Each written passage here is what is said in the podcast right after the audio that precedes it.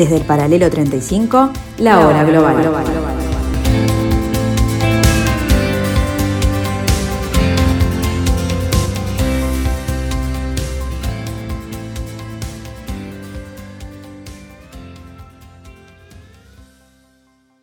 A partir de ahora,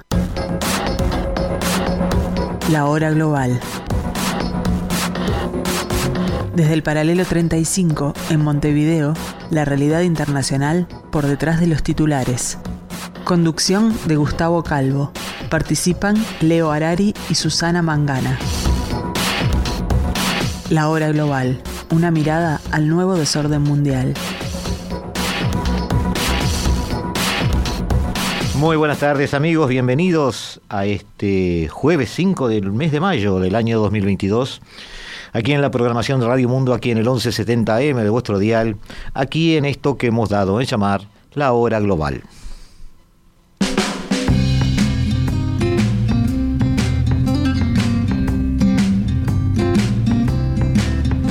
Y ahora estacionamos en Deutsche Welle, quizás algo de eh, Europress, para tratar de, como siempre decimos, abrir la ventana al mundo y que nos dé una pista de lo que está sucediendo ahí afuera.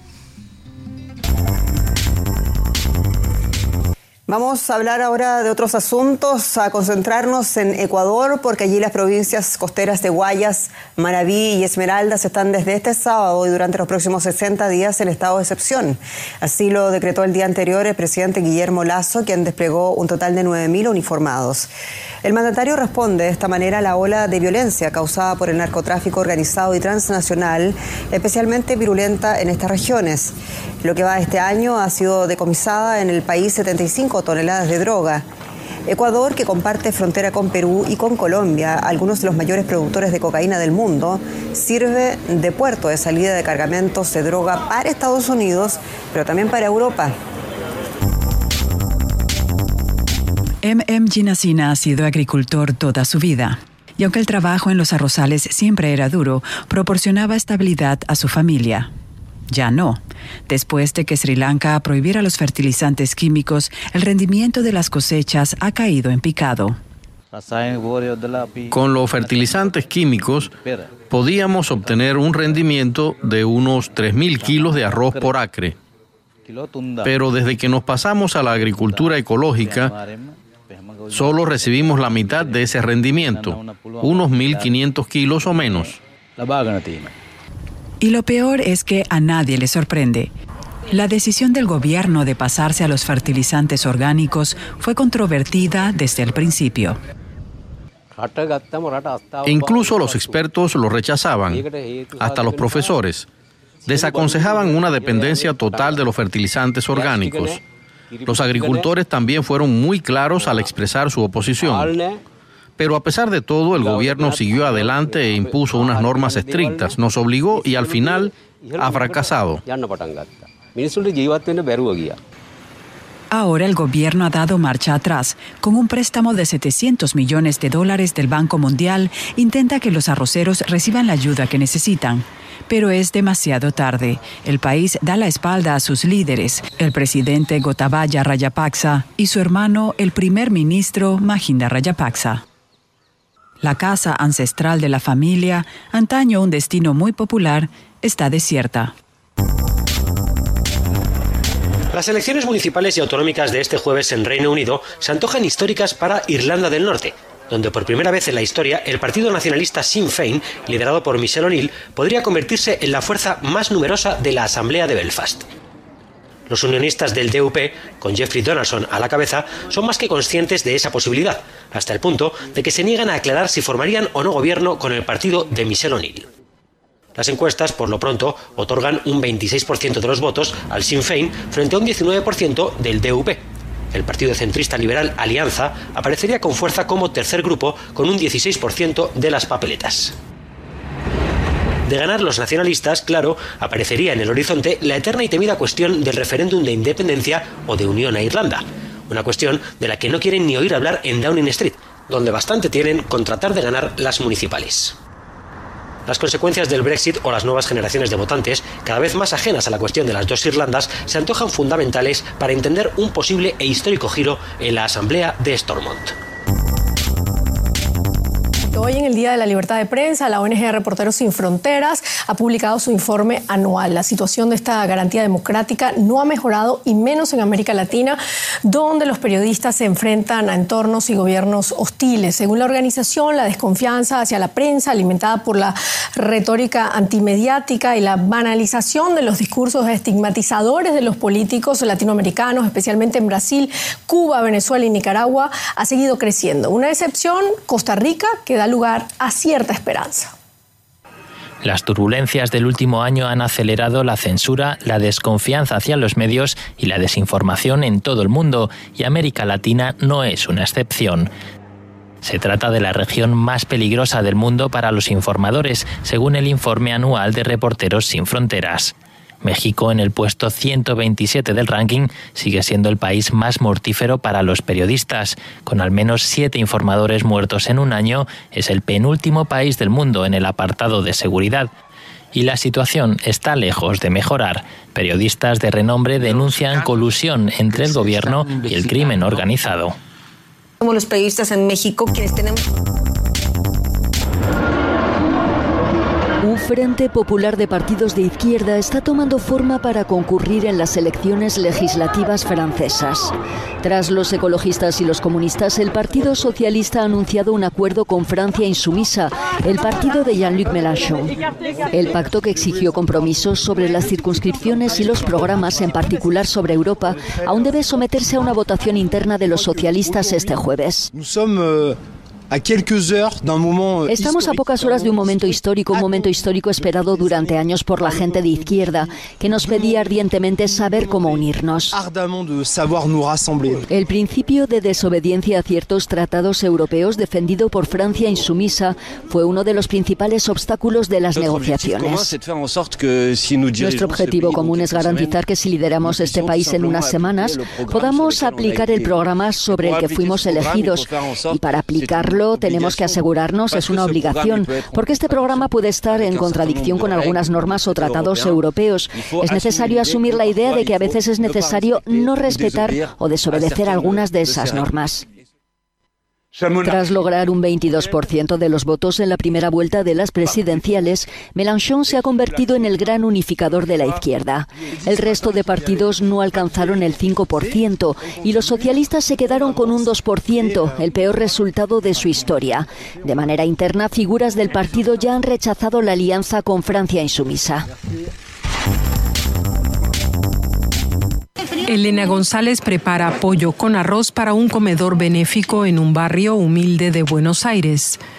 La hiperinflación no es nueva en Argentina, pero en los últimos tres meses el precio de los alimentos subió un 20% por el impacto de la guerra en Ucrania en la cadena global de suministros. El comedor social de González es solo uno de los 1.500 que hay repartidos en Argentina para ayudar a los más desfavorecidos. El presidente Alberto Fernández otorga un bono único para enfrentar la inflación, pero algunos se muestran escépticos. No, porque son las verdaderas heroínas de esta historia, son las que están en, en el día a día cocinando con los pocos recursos que tienen, consiguiendo lo que necesitan para poder dar de comer. Recientemente el gobierno tuvo que aumentar en un 50% su programa de cupones de alimentos. Unos 2,4 millones de hogares dependen de estas ayudas para sobrevivir. Otras tres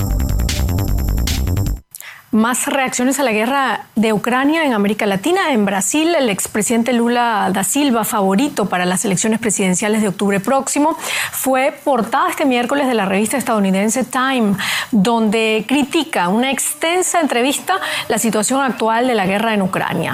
En cuanto a la responsabilidad por el conflicto, Lula pone al mismo nivel al presidente ruso Putin que al ucraniano Zelensky, a quien critica con dureza. Lula, a quien vemos aquí en una concentración en Sao Paulo el martes, arremete también contra Estados Unidos y la Unión Europea, además de criticar el rol de Naciones Unidas. Lula dice que Estados Unidos y la Unión Europea debieron haber aceptado la exigencia de Putin de que Ucrania no se incorporará a la OTAN. Muy bien amigos, como vemos, este, el mundo está revuelto, como siempre. Esta guerra no ha hecho más que eh, traer este, algún voltaje un poquito más, más alto en algunas áreas del planeta. Y en particular en Europa, bueno, eh, hacer rever todos los paradigmas sobre lo que se estaba este, manejando la convivencia europea cotidiana, desde el gas hasta las armas, desde los puertos hasta eh, las relaciones financieras. Vamos a tratar de ver, después de la pausa, nos vamos a, invitar a, encontrarnos dentro de unos minutos, vamos a tratar de ver, decía, la carrera que Europa está haciendo ahora por tratar de, de alguna manera, intentar, si es posible hacerlo a corto plazo, eh, sustituir el gas ruso. Eh, se hayan dado algunas alternativas y se ha hablado poco de una sobre la que queremos poner este, la lupa esta tarde, el gas catarí. Nos vemos en unos minutos. Estás escuchando La Hora Global, una mirada al nuevo desorden mundial.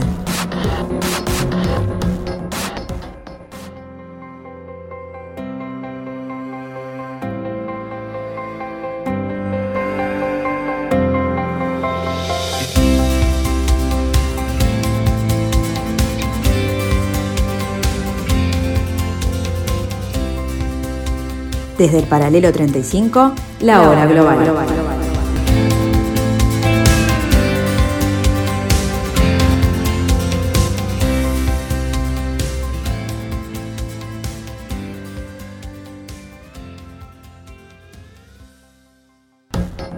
Estás escuchando La Hora Global, una mirada al nuevo desorden mundial.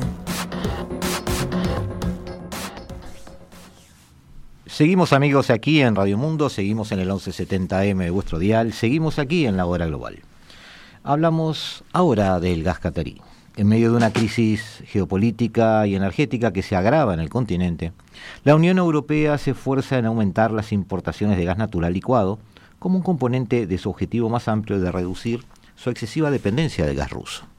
Eso lo sabemos, hemos escuchado hablar de eso, pero lo que está jugando en contra de las estrategias, cualesquiera que sean, son los tiempos.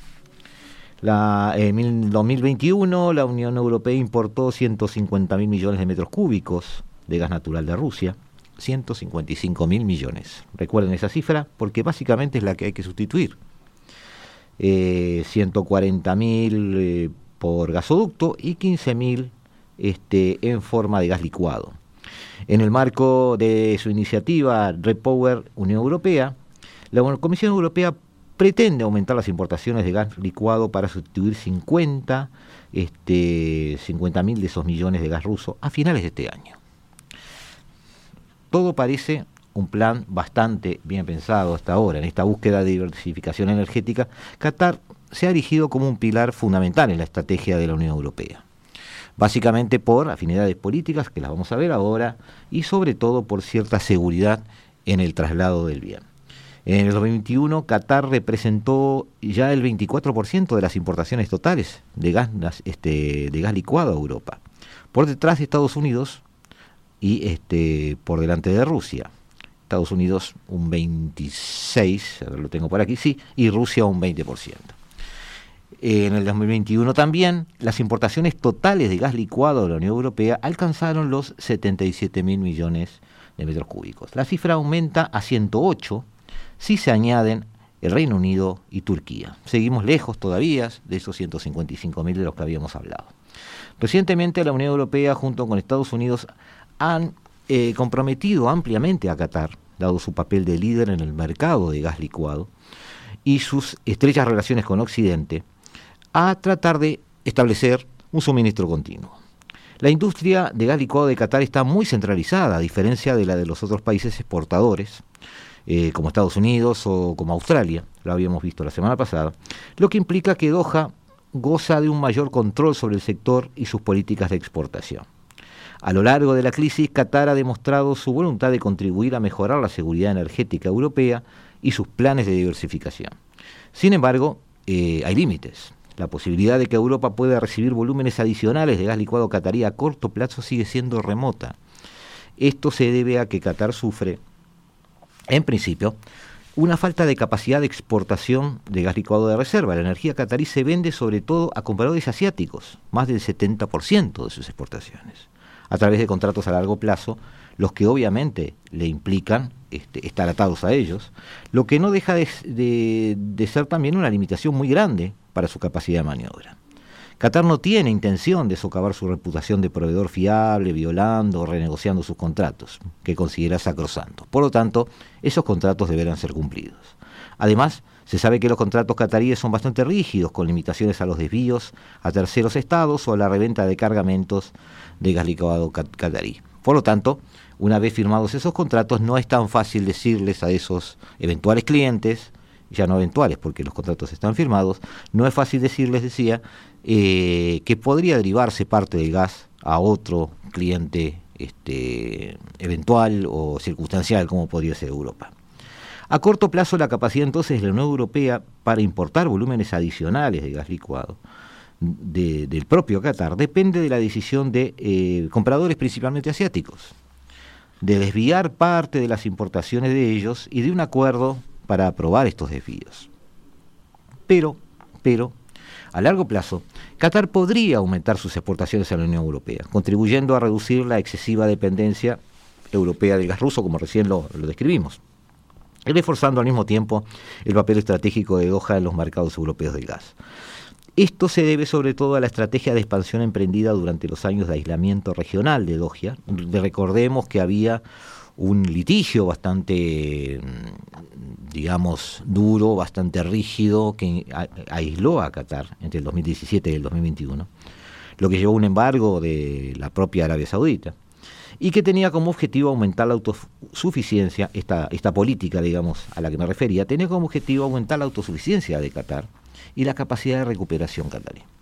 En el 2017, cuando empezaron a tomar los tiempos, Qatar levantó la moratoria autoimpuesta en 2005 sobre la expansión del campo norte, que amplía su capacidad de exportación de 77, mil, perdón, de 77 millones de toneladas anuales, si está bien dicho, en 2017, a 110.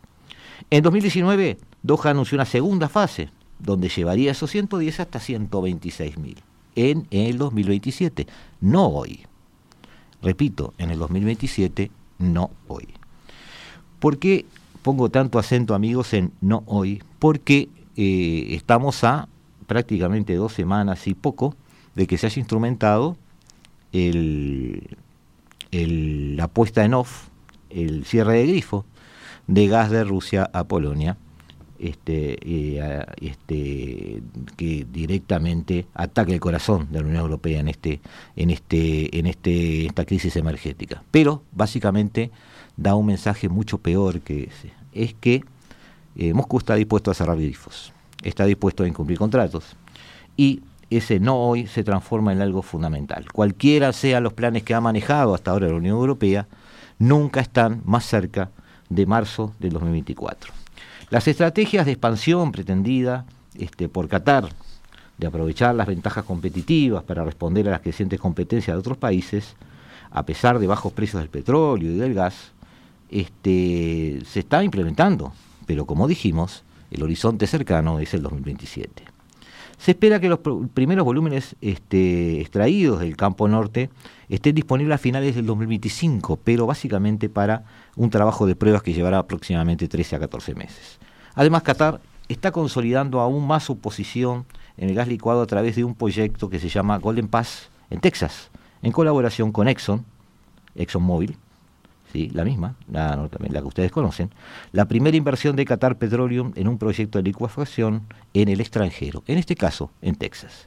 El proyecto de más de 10 mil millones de dólares tiene una capacidad de unas, este, de unas exportaciones que podrían cubrir apenas arrancado el 2024, pero no está claro si se destinarán a Europa, porque existe un pequeño detalle. Más allá de la puesta a punto de Estados Unidos a través del fracking de una multiplicidad de, eh, producciones en el, en el, campo de los hidrocarburos que lo han colocado como primer productor mundial, también es cierto que Estados Unidos sigue siendo uno de los primeros consumidores mundiales.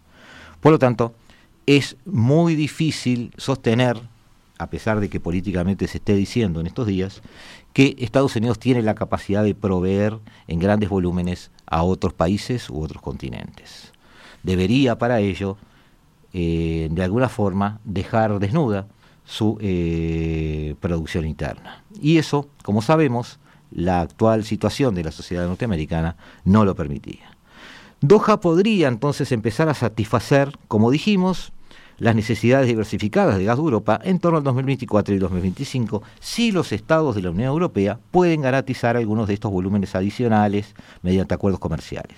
Sin embargo, para esas fechas Europa tendrá que haber creado infraestructura necesaria no solo para recibir el gas licuado, sino además este, transformarlo. En las circunstancias actuales, eh, están impulsando la relevancia de Qatar en los mercados mundiales de gas es una jugada que puede dar eh, sus resultados y estamos viendo que Qatar está acorde a manejarse dentro de esos límites estratégicos. También es cierto que los límites de producción de Qatar, de alguna manera también, no dejan muchas opciones sobre las cuales se pueda inventar demasiado.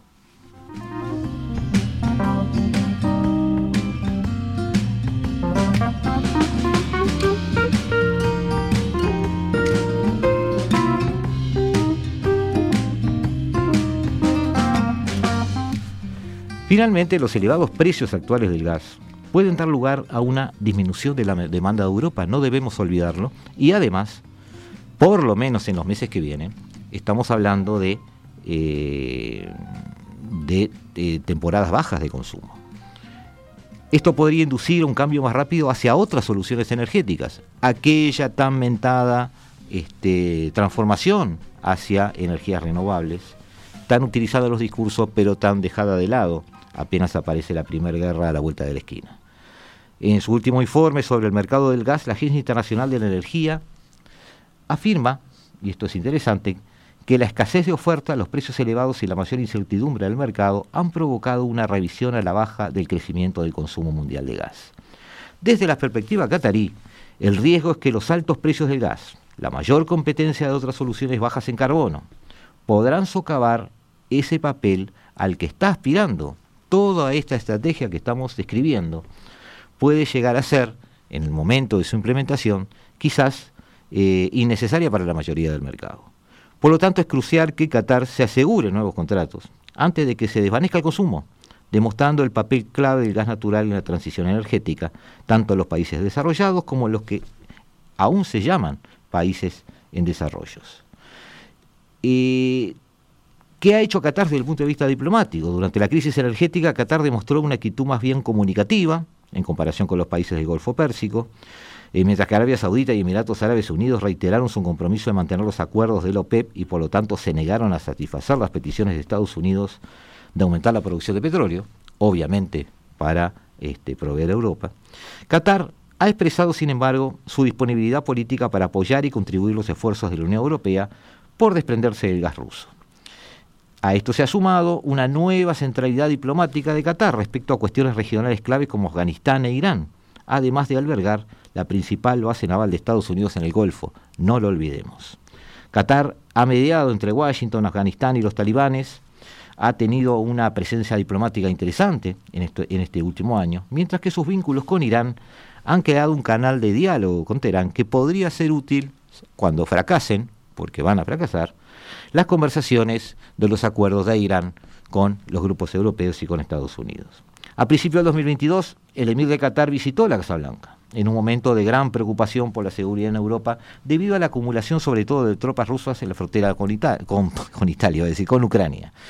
Eh, en esa ocasión, el presidente estadounidense Joe Biden anunció que Estados Unidos reconocería a Qatar como principal aliado no perteneciente a la OTAN. Es decir, una cadena de posicionamientos que nos lleva a una integración productiva en el área de hidrocarburos entre Estados Unidos y Qatar. Una clasificación diplomática esta y jurídica que ofrece una mayor formación, cooperación en materia de defensa e investigación militar conjunta. Esta designación fue impulsada por razones diplomáticas, políticas, pero, como dijimos recién, sobre todo, sobre todo energéticas. Todo esto implica que Qatar ha ganado ciertamente un nuevo capital político en Occidente gracias a su voluntad de contribuir a la estrategia de diversificación energética de Europa. eh, sostenida por supuesto por Estados Unidos. Esta voluntad está motivada por la necesidad de asegurar nuevos contratos a largo plazo, aumentar su cuota en los mercados europeos y equilibrar su cartera de exportaciones dada la creciente competencia en un mercado clave, que es el asiático, donde ya adelantamos que también allí Qatar está bien parado. Sin embargo, a corto plazo parece difícil que aumenten las exportaciones a Europa por lo que ya dijimos debido a la limitada capacidad disponible. Doha podría aumentar, como ya dijimos también, a partir del 2024 y 2025 gracias a ciertas ventajas competitivas. Mientras tanto, Europa deberá asegurarse contratos de gas si pretende reducir su excesiva dependencia del gas ruso. Además, debería invertir en infraestructuras adicionales para recibir y distribuir estas importaciones de gas alternativo por todo el continente. A su vez, estos esfuerzos deberían vincularse a los objetivos climáticos mediante suministros adicionales, fomentando la reducción de las emisiones de metano a lo largo de la cadena de valor a corto plazo y fomentando la descarbonización del gas a largo plazo. Todo un largo camino que quizás se ve desde las ventanas del Reichstag, pero seguramente, seguramente, es un largo camino que va a ser muy doloroso, sobre todo para Alemania que es una, un análisis que los prometemos para eh, semana que viene. En el camino de todo esto que hemos dicho, queda algo que Europa ve como una especie de elefante en la habitación. Más allá de la transición entre gas ruso y gas extranjero, entre gas eh, licuado y gas, entre cualquiera de las energías renovables que no están a la vuelta de la esquina y el actual eh, suministro de provisiones energéticas, más allá de todo eso, sigue estando sobre la mesa la estrategia francesa de volver a poner en funcionamiento sus plantas nucleares.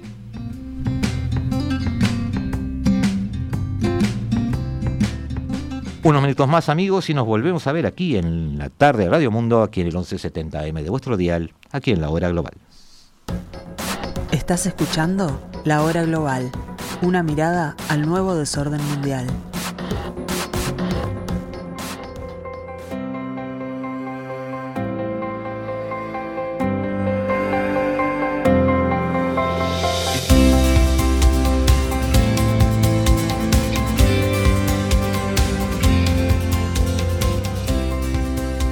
Desde el paralelo 35, la hora global.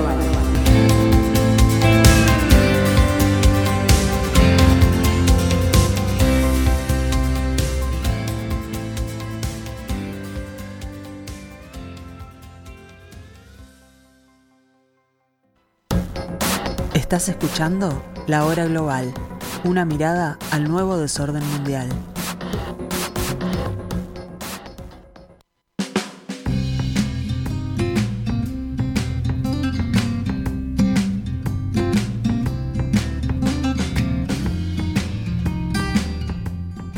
Buenas tardes amigos, seguimos aquí en el 1170M de vuestro dial, seguimos aquí acompañándolos en este espacio de la programación de Radio Mundo y ahora nos ponemos a pensar en la, eh, podríamos llamarle eh, convergencia, en la coincidencia, en la identificación entre eh, la forma de gobierno china y lo que llamamos en Occidente el Estado de Derecho.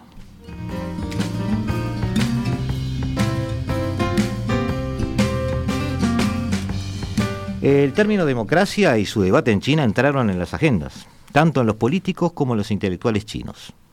Sí, amigos, no está todo quieto en Asia mientras sucede esta guerra. Pensadores como eh, Sun Yat-sen o incluso el propio Mao ya se empezaron a preguntar en su momento cómo adaptar la democracia a las circunstancias históricas, sociales y políticas de China. El actual debate político chino reorienta los planteamientos euroamericanos hacia una nueva concepción, la cual vendrá predeterminada por las formas de pensamiento propias de una cultura como la China. Quizás ahí estuvo el drama de la interpretación occidental de cómo se logró acercar a este gigante asiático. Ha empezado un proceso de democratización en la República Popular China. ¿Podríamos decir eso? Bueno, depende mucho de cómo manejemos los términos.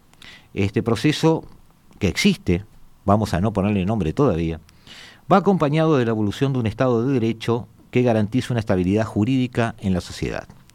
Algo que puede ser útil o no a un Estado, partido, nación, como queramos llamarle, a lo que es hoy este régimen.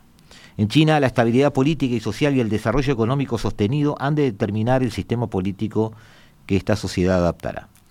Eh, se está construyendo un Estado de Derecho más allá de eh, los dedos abajo y dedos arriba del Partido Comunista Chino. Y una sociedad con características chinas que quizás en algún momento debería ser un poco mejor estudiada. Eh, en el año 2010 se aprobó en China una ley que regulaba los procesos electorales. Procesos electorales, ¿a qué nos estamos refiriendo? Los, los cuales estamos refiriendo a aquellos que este, disponían una equiparación entre el número de representantes del ámbito rural y ámbito urbano en las asambleas regionales. Aunque en ese año solo un 0.5% de los 10.000 candidatos que se presentaban este, fueron candidatos no militantes del Partido Comunista, es decir, todo el Partido Comunista se presentaba. Durante las elecciones del 2010, 900 millones de personas fueron llamadas a votar. Este dato es significativo. Hay un aparato electoral chino funcionando. Eh, se inició, como dijimos, a principios de este siglo. Eh, registraban en aquel momento 80 millones de votantes, estamos hablando de ahora de 900. Ha crecido muchísimo con respecto a su último, al último manejo de este tipo de aparato electoral que fue en el 2006. Aunque los candidatos presentados solo fueron 10.000, es una cifra a tener en cuenta, y más después de que el proceso político vivido a nivel local ha generado una presencia adicional en la vida pública China. Esa escalera desde el, desde el militante, pasando por el funcionario, jerarca y luego el jerarca del partido, este, se maneja con caracteres de elección este, democrática en las bases de la pirámide esta generación de opinión pública sobre la democracia, o lo que llamamos nosotros democracia, es bastante significativa. Cuando nos referíamos a democracia, y ahora hay que aclararlo, esta no se puede tomar como una definición universal y ponerla sobre el terreno. Eh, la democracia no es como Estados Unidos y la mayoría de los estados europeos quieren que se vea el mundo. La democracia es una forma en que la gente decide vivir.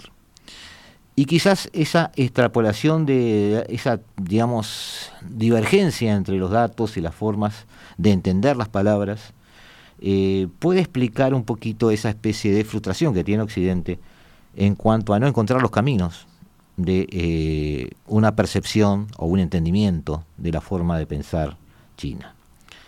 Eh, lo más importante en una democracia, si lo pensamos en forma abstracta, es la manera como eh, determinada cultura interpreta la democracia. Es una vía que la sociedad debe interpretar por organizar políticamente su territorio, obviamente.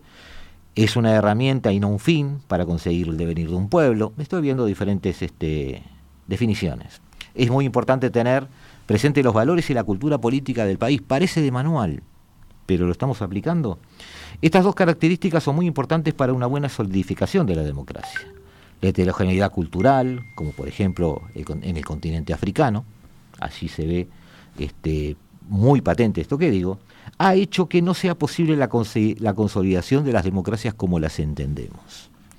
Sin embargo, los líderes tribales siguen allí, las jerarquías sociales siguen allí y las formas de gobernarse siguen allí.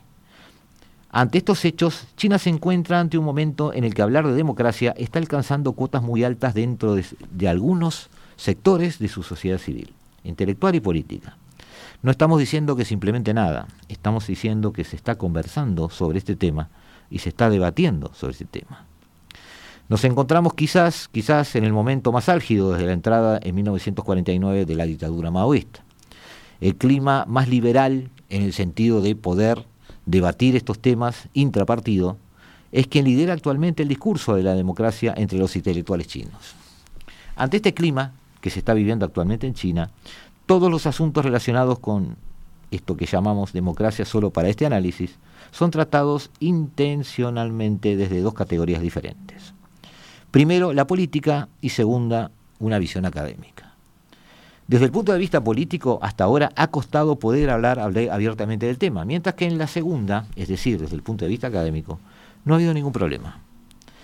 Es bajo este clima político, es, bajo este clima político más liberal, podríamos llamarle así, que los intelectuales chinos ahora osan hablar de los asuntos políticos sensibles, como por ejemplo la reforma del sistema político socialista, debido a las diferentes visiones que existen entre la izquierda y la derecha del partido, sobre todo en los diseños eh, de extracción productiva en el área del eh, noreste.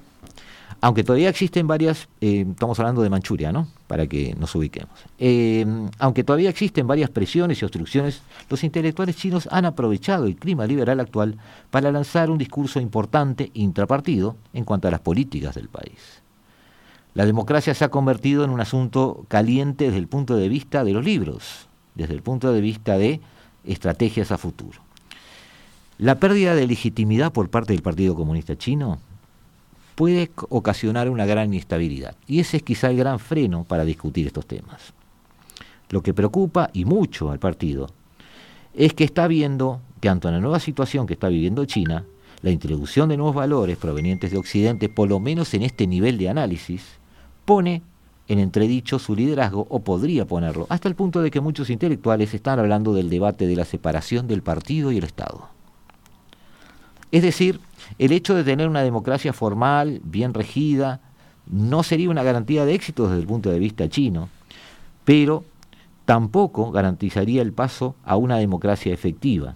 Y ese es un gran problema que los académicos chinos están tratando de dilucidar.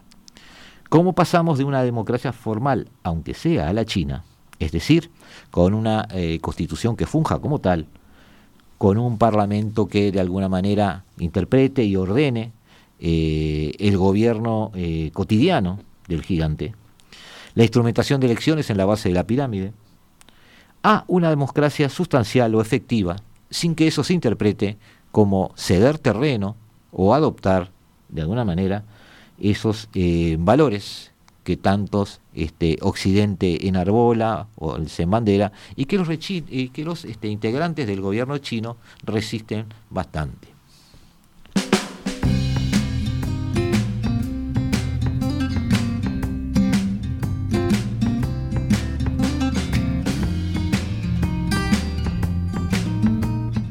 De hecho, no hay problema en incluir esos términos en su lenguaje este, político y cotidiano. Tienen una constitución, la Asamblea Popular Nacional, las elecciones, ciertos partidos políticos que demuestran en realidad tendencias dentro del aparato chino actual, también tienen un estándar de la mejora de vida, un prerequisito necesario para llegar a una democracia formal establecida o algo que se le parezca.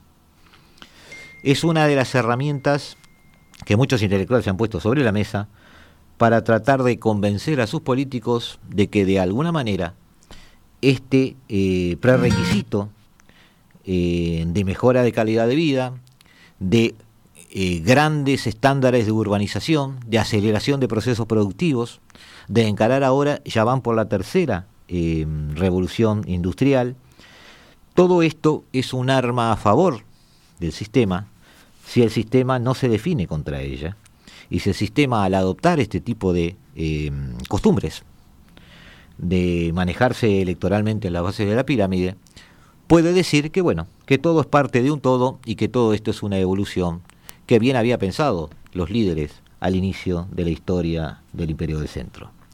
Tal y como ocurre en muchas democracias, los chinos buscan y consiguen rasgos básicos de las democracias occidentales, como puede ser el derecho a elegir su lugar de trabajo, el lugar donde la persona quiere vivir y la capacidad de tener un estándar para la mejora de vida. Además, lo hacen también en el área de los derechos sociales, en el área de la educación y de la salud. No nos asustemos amigos, estamos hablando de China, no estamos hablando de encontrar una vivencia occidental dentro del país asiático. Estamos hablando de ir adoptando eh, formas de manejarse que ellos lo ven como formas de gestión no como forma de expresión de, un, de una libertad o un derecho. Que de alguna manera también descompriman aquellas posibles ollas a presión en que se puede convertir algunos sectores de la sociedad china, este, ahogados en la no eh, ejecución de algunas libertades básicas. La complejidad para dar este salto es mucha. Se pueden eh, combinar esas dos democracias, digamos, formales y de hecho, a esos niveles. Pero obviamente el Partido Comunista Chino perdería control. Y es por ese motivo que el partido es reticente y no quiere crear canales para que la gente acceda a todas las fuentes de información y hacer más transparente cualquier tipo de proceso, sea político o administrativo. Pero el Partido Comunista Chino ha encontrado hasta ahora, desde abajo, un manejo de la sociedad que le ha permitido no sostener, eh, como algunos políticos occidentales quieren verlo, este, un campo, de hecho un campo de concentración enorme. No, no, no, no es esa la forma en que se está manejando. Sí es cierto que no es un estilo de vida occidental, sí es cierto que tiene mucho de condenable desde nuestro punto de vista, pero simplemente desde el punto de vista eh, de la fungibilidad del mando, de las formas de gobernar, de la implementación de sistemas de tomas de decisiones, han ido encontrando que esos canales de comunicación entre los de arriba y los de abajo han sido cada vez más transparentes y han tenido menos obstáculos. Y eso les ha servido para mostrar mucha, mucha eficiencia.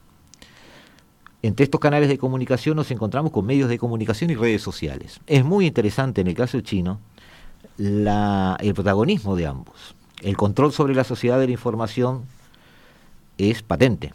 Cada vez hay más blogs que permiten llegar a más ciudadanos, pero cada vez el mayor porcentaje de esos blogs están manejados desde el gobierno.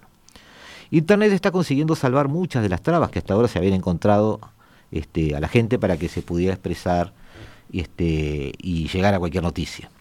Siguiendo este camino, las nuevas tecnologías están ayudando y mucho a que haya una disparidad de opiniones y un mayor número de canales donde poder expresarse y saber qué está pasando realmente en cada momento.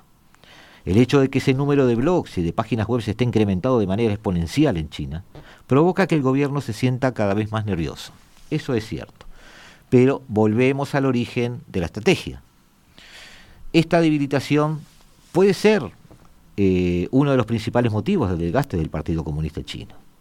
Aunque tiene hoy solo 80 millones de, de militantes dentro de ese enorme país, nunca como hasta ahora, había estado con una legitimación y popularidad un tanto baja y nunca como hasta ahora ha sentido eh, reverdecer su poder en las regiones alejadas de los centros urbanos, gracias a estos sistemas de elecciones de base entre sus líderes regionales. Creemos que China está haciendo, a modo de gran laboratorio y de gran experimento, eh, algo muy interesante de ver.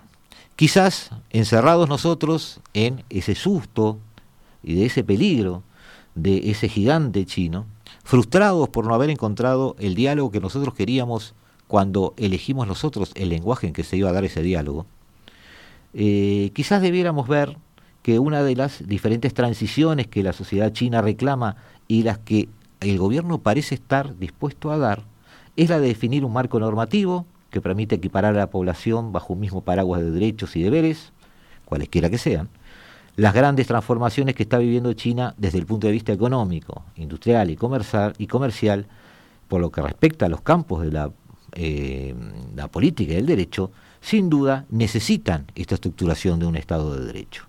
No estamos hablando de una democracia liberal, no estamos hablando de eh, un cambio de valores significativo. Sí estamos hablando de que vamos a ver en los próximos años una China estructurada bajo algunos paradigmas que pueden parecer occidentales desde el punto de vista de la estructura de gobierno, desde el punto de vista de las tomas de decisiones, desde el punto de vista de no nos asustemos cuando escuchemos hablar de eh, separación de poderes. Esto es algo muy interesante de ver amigos, vamos a traer aquí a la hora global algunos expertos eh, que tenga que ver con la actualidad china para discutir estos temas a este nivel. Es decir, eh, dejando un poco la, la ideología y la política de lado, viendo cómo un gigante puede ir transformándose por necesidad,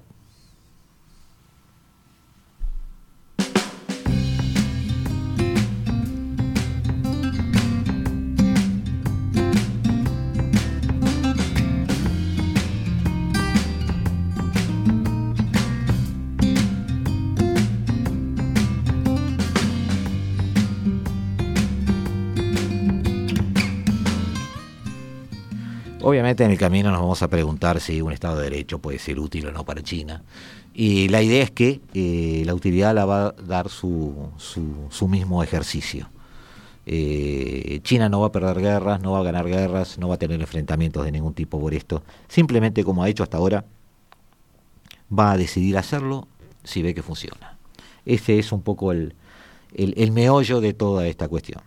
En cuanto a nosotros amigos, la semana que viene vamos a tener alguna novedad porque vamos a volver a referirnos a la guerra de Ucrania desde el punto de vista militar en lo posible. No vamos a hablar nosotros, no somos militares, como no es ninguna de la mayoría de los analistas que están hablando sobre temas militares hoy en cualquiera de los medios de comunicación que ustedes tienen acceso. Por eso vamos a traer aquí a alguien que pueda hablar a ese nivel y con ese grado de profundidad y del cual vamos a tratar de aprender. También en lo posible vamos a hacer referencia, vamos a volver a hacer referencia, como ya lo hicimos este, la semana pasada, a eh, la realidad latinoamericana.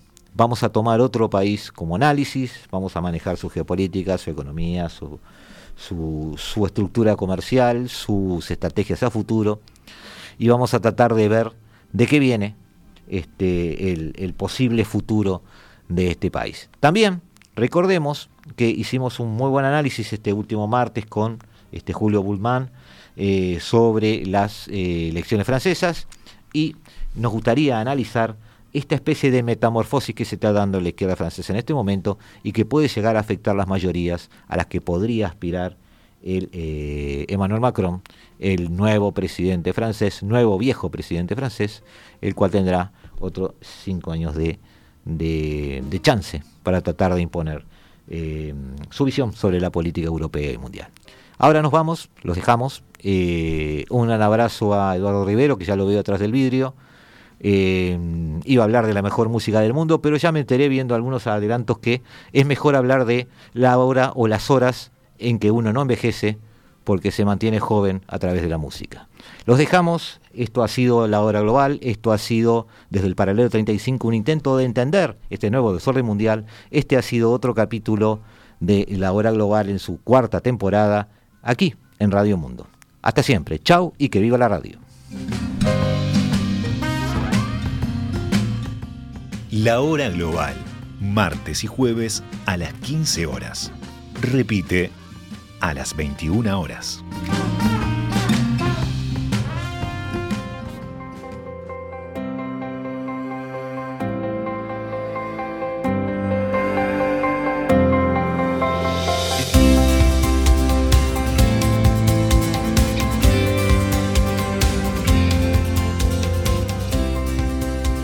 Desde el paralelo 35, la hora global.